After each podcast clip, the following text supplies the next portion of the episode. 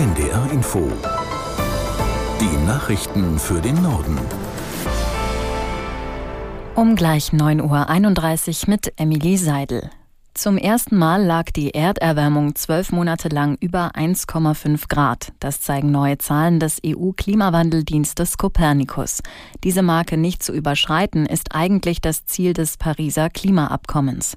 Hauke Schelling aus der NDR Nachrichtenredaktion fasst die Copernicus-Zahlen zusammen. Von Februar 2023 bis Januar 2024 lag die globale Durchschnittstemperatur um 1,52 Grad höher als der Vergleichswert im 19. Jahrhundert.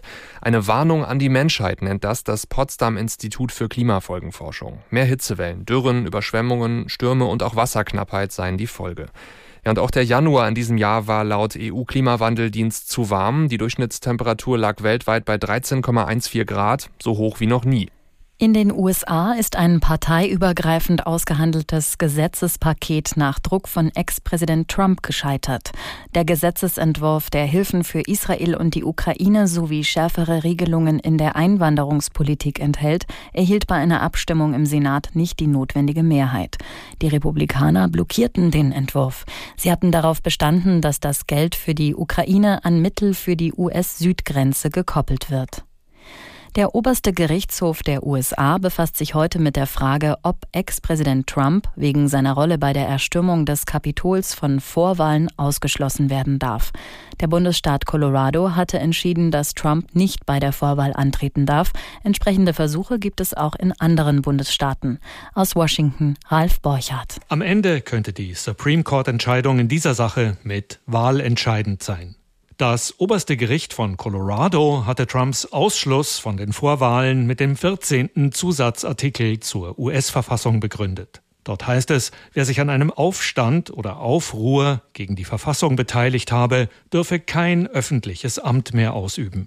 Für die Richter in Colorado hat sich Trump an einem solchen Aufstand beteiligt, am Sturm auf das Kapitol am 6. Januar 2021. Die Frage ist, ob das oberste Gericht der USA das genauso sieht. Wann der Supreme Court entscheidet, ist offen. Voraussichtlich vor dem sogenannten Super Tuesday am 5. März. Dann finden in 15 Bundesstaaten gleichzeitig Vorwahlen statt, auch in Colorado. Von Wilhelmshaven aus bricht am Vormittag ein Schiff der deutschen Marine ins Rote Meer auf. Die Fregatte Hessen mit etwa 240 Soldatinnen und Soldaten an Bord soll im Rahmen einer EU-Mission Handelsschiffe vor Angriffen der Houthi-Miliz im Roten Meer schützen. Bislang gibt es zwar noch keinen EU-Beschluss für den Einsatz und auch das Mandat des Bundestags dafür fehlt, beides wird aber im Laufe des Februars erwartet. Die Vorsitzende des Verteidigungsausschusses, FDP-Politikerin Strack Zimmermann begrüßt den Einsatz. Warum hat sie im Morgenmagazin von ARD und ZDF deutlich gemacht. Man muss wissen, dass das Rote Meer der Hauptweg zwischen Europa und Asien ist. Das heißt, unser Handel, sowohl der Export als auch der Import, ist unmittelbar davon betroffen.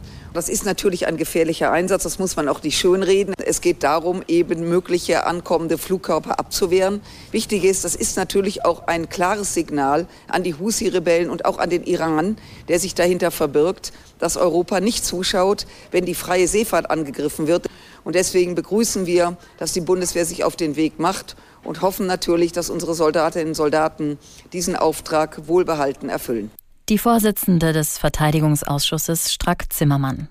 Das Fachpersonal in Arztpraxen ist heute zum Warnstreik aufgerufen. Erstmals in seiner Geschichte hat der Verband medizinischer Fachberufe die bundesweit 330.000 medizinischen Fachangestellten in der ambulanten Patientenversorgung aufgerufen, ihre Arbeit niederzulegen.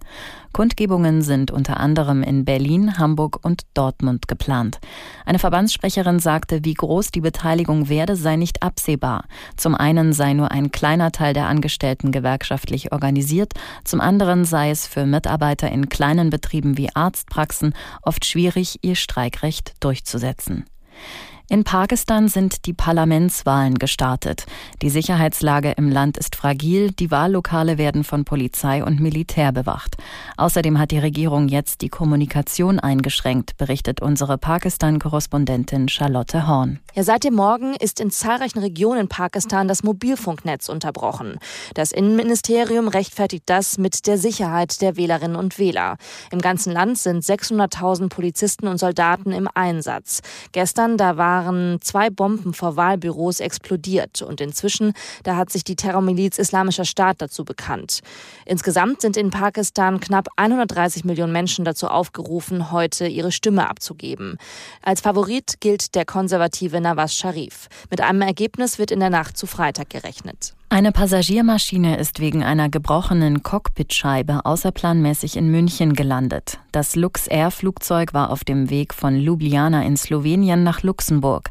Nachdem die kaputte Scheibe entdeckt wurde, konnte die Maschine ohne Zwischenfälle in München landen. Warum es zu dem Riss gekommen ist, wird noch untersucht. Die Passagiere wurden in München auf andere Flüge umgebucht. Das waren die Nachrichten.